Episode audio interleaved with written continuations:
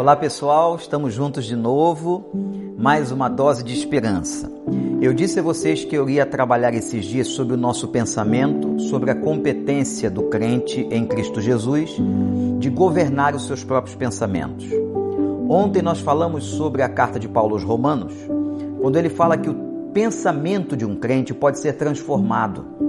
Transformai-vos pela renovação de um entendimento.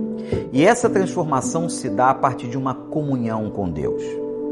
Hoje, na nossa segunda dose de esperança, eu quero trazer a vocês um outro texto de Paulo, agora na carta aos Colossenses, ainda falando sobre o pensamento. Preste atenção o que a Bíblia diz, Colossenses 3, de 1 a 3.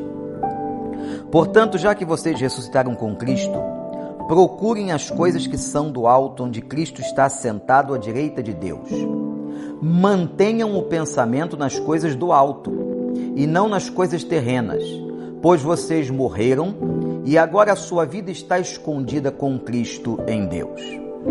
Mais uma vez, gente, a Bíblia declara que aquele que se converteu, aquele que está em Cristo, aquele que tem o Espírito Santo, tem dentro dele um poder sobrenatural e especial que faz com que ele consiga controlar a sua própria mente.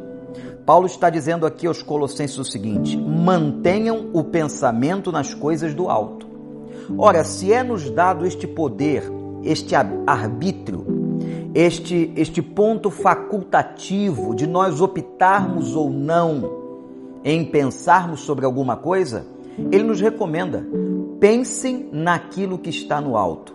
É claro que você não vai deixar de pensar nas coisas em que você vive, da sua família, as preocupações. Não é isso. Mas ele está falando de uma mente prioritariamente em Deus, nas coisas de Deus, nas promessas de Deus, na vontade de Deus, nos caminhos de Deus. Então eu quero mais uma vez estimular você a que pense nas coisas do alto. Você tem este poder como crente, dado pelo Espírito Santo à sua vida para que você possa pensar nas coisas de Deus. Gente, hoje, nos dias de hoje, tantas informações, tanta dor, tanto sofrimento. Se você não fizer este exercício espiritual, você vai se contaminar emocionalmente. Então, estamos trabalhando o pensamento.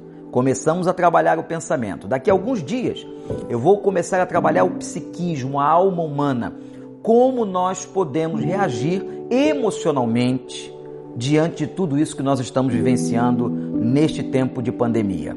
Mas agora eu me concentro no pensamento e mostro a você, nesse texto aos Colossenses, que o apóstolo Paulo nos ensina, como ensinou aquela igreja, versos 1 a 3, capítulo 3, que você pode sim, em Cristo, no poder do Espírito, dominar o seu pensamento. Pense nas coisas do alto. Pense nas esperanças da Bíblia. Pense nas promessas de Deus Pense como Deus já agiu na sua vida e continuará agindo.